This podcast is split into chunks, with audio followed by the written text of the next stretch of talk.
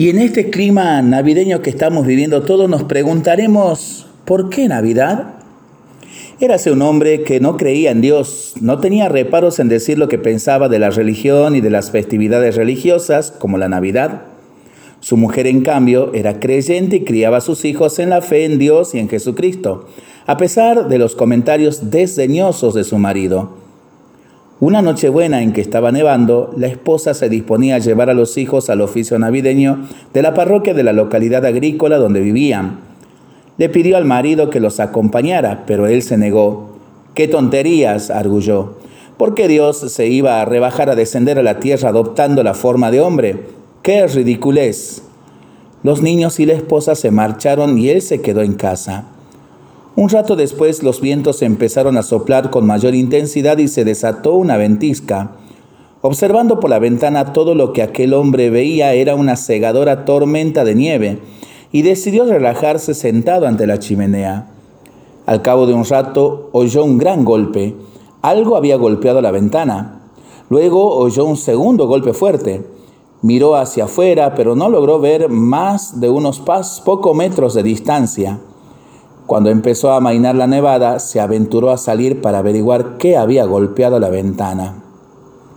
En un campo cercano descubrió una bandada de gansos salvajes. Por lo visto iban camino al sur para pasar allí el invierno y se vieron sorprendidos por la tormenta de nieve y no pudieron seguir.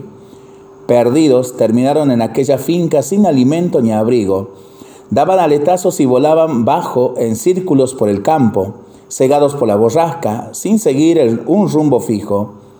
El agricultor dedujo que un par de aquellas aves habían chocado con su ventana.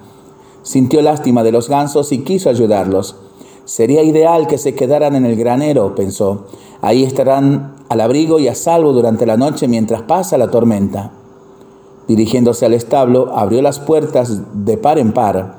Luego observó y aguardó con la esperanza de que las aves advirtieran que estaba abierto y entraran. Los gansos, no obstante, se limitaron a revolotear dando vueltas. No parecía que se hubieran dado cuenta siquiera de la existencia del granero y de lo que podría significar en sus circunstancias. El hombre intentó llamar la atención de las aves, pero solo consiguió asustarlas y que se alejaran más. Entró a la casa y salió con algo de pan. Lo fue partiendo en pedazos y dejando un rastro hasta el establo. Sin embargo, los gansos no entendieron. El hombre empezó a sentir frustración. Corrió tras ellos tratando de ahuyentarlos en dirección al granero. Lo único que consiguió fue asustarlos más y que se dispersaran en todas direcciones menos hacia el granero.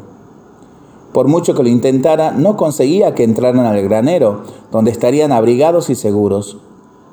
¿Por qué no me seguirán? exclamó. ¿Es que no se dan cuenta de que ese es el único sitio donde podrán sobrevivir a la nevada? Reflexionando por unos instantes, cayó en la cuenta de que las aves no seguirían a un ser humano. Si yo fuera uno de ellos, entonces sí que podría salvarlos, dijo pensando en voz alta. Seguidamente se le ocurrió una idea. Entró al establo, agarró un ganso doméstico de su propiedad y lo llevó en brazos, paseándolo entre sus congéneres salvajes. A continuación lo soltó.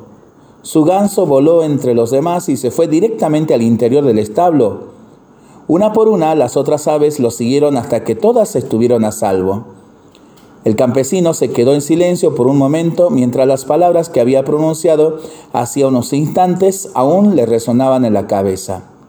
Si yo fuera uno de ellos, entonces sí que podría salvarlos. Reflexionó luego en lo que le había dicho a su mujer aquel día.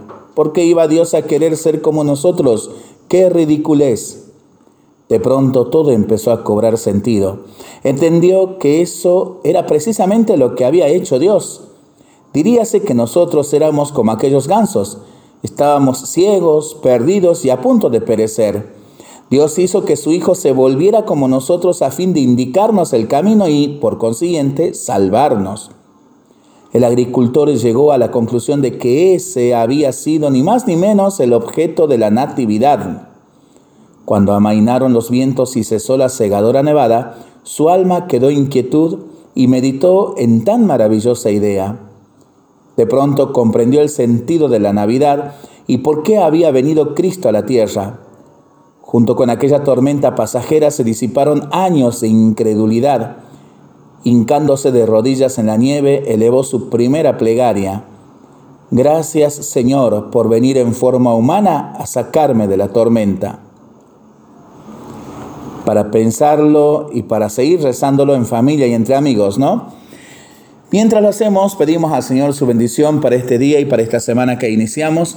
Le seguimos pidiendo por el fin de la pandemia, de las guerras y por el buen tiempo para nuestras vidas, nuestros animalitos y nuestros campos. Y nosotros responsablemente nos cuidamos y nos comprometemos a ser verdaderos instrumentos de paz. Que el Señor nos bendiga en el nombre del Padre, del Hijo y del Espíritu Santo. Amén. Y siga renovando nuestra vida.